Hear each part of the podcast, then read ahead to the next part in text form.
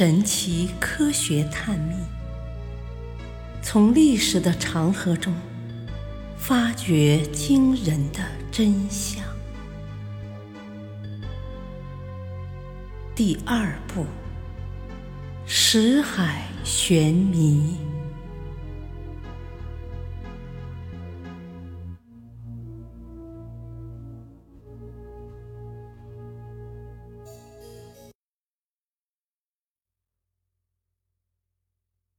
水门事件疑云。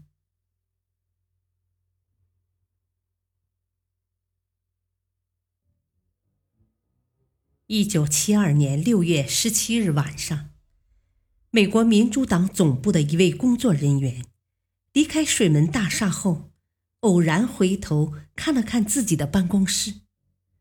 他惊异的发现，已经熄了灯的办公室里。有几条光柱在晃动，怎么回事？同事们都已经走了，是谁又进了办公室？不但不开灯，却打着手电筒到处乱照。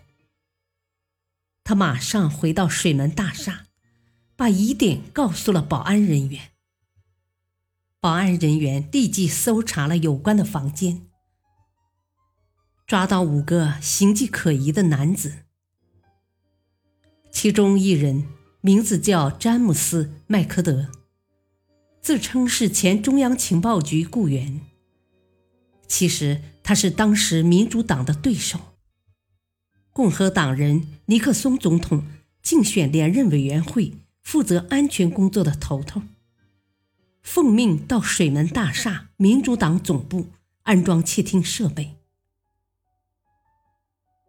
六月二十日，《华盛顿邮报》爆料称，这不是一次孤立的事件，而是当时尼克松政府为竞选连任而破坏正在进行的选举进程所采取的一系列活动之一。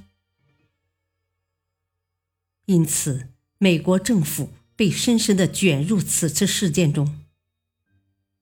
随着调查的深入，又有相关的两名美国政府官员。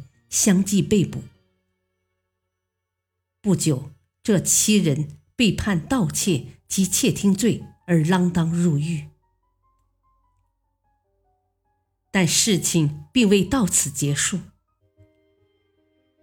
一九七三年三月二十三日，法庭在对这七名被告进行宣判时，法官宣读了其中一名被告的来信。信中称。在他们被调查取证期间，美国政府为掩盖与这件事情的关系，曾要求他们认罪并保持沉默。这封信揭示了白宫与此次事件的莫大牵连，政府不得不展开新一轮的调查。大批政府高官也因此纷纷落马。在随后参议院举行的听证会上，一名被解职的原竞选委员会官员作证称，总统尼克松曾经直接参与掩盖活动。听到此消息后，尼克松立刻发表声明，表示事先不知道水门事件，事后也没有任何阻挠调查的行为，并为窃听活动辩护。说这些都是为了国家安全，是合法的、必要的。从罗斯福总统时开始的每一个总统都这么干。不幸的是，一枚更大的定时炸弹爆炸了。水门事件委员会掌握了一个新的情况：尼克松从1971年初起。为了记录与手下的谈话和电话内容，就下令在白宫办公室里安装窃听系统。委员会要求尼克松交出有关的录音带和文件资料，尼克松以总统有行政特权为理由拒绝交出，并将事情闹到上诉法院。不料，在经过三星期的考虑后，多数法官认为，总统也要受法律的约束，必须交出录音带和文件资料。尼克松恼羞成怒，下令免去调查水门事件的特别检察官的职务。这一下可捅了马蜂窝，美国各电视网立即中断正常节目。向美国公众报告这一爆炸性新闻，公众的反应就像火山开始喷发，抗议电报像雪片一样铺天盖地，舆论将尼克松与希特勒相提并论，连宗教界和原先支持尼克松的出版物都愤怒地指责尼克松。血气方刚的大学生，则组织了大规模的示威游行。整个美国像开了锅一样，群情激愤。在民意的推动下，众议院决定对总统进行弹劾。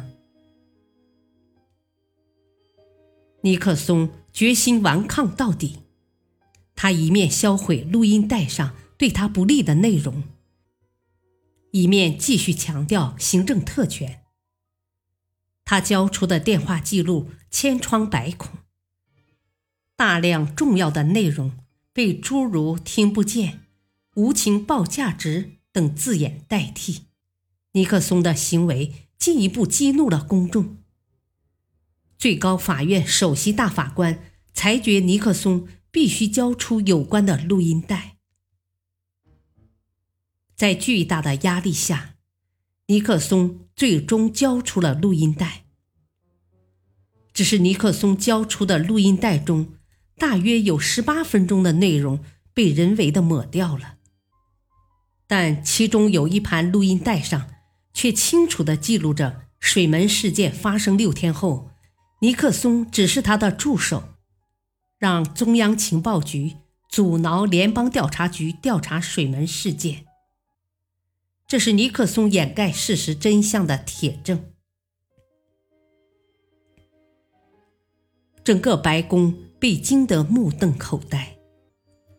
他们一直相信总统的清白，一直超出自己的职权范围来保护总统，而总统却从一开始就掩盖真相，并欺骗他的顾问、公众、国会。甚至自己的家庭达两年之久，每个人都感到被出卖了，就连共和党的一批参议员、众议员也认为他应该辞职。尼克松终于到了众叛亲离的地步。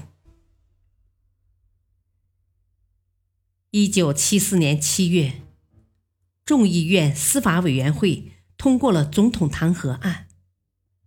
八月八日，尼克松宣布辞职。九月八日，继任总统福特给予尼克松无条件赦免，不再对他进行任何形式的追究。虽然水门事件已经结束了，但是整个事件的发展过程扑朔迷离。其中更有许多谜一样的细节，大家无法推测。尼克松交出的录音带中，那段被抹去的部分究竟是什么内容？明知录音带是对自己不利的证据，拥有这些录音带的尼克松为什么不将它们销毁？如今斯人已逝，也许这些疑问永远也不能找到答案了。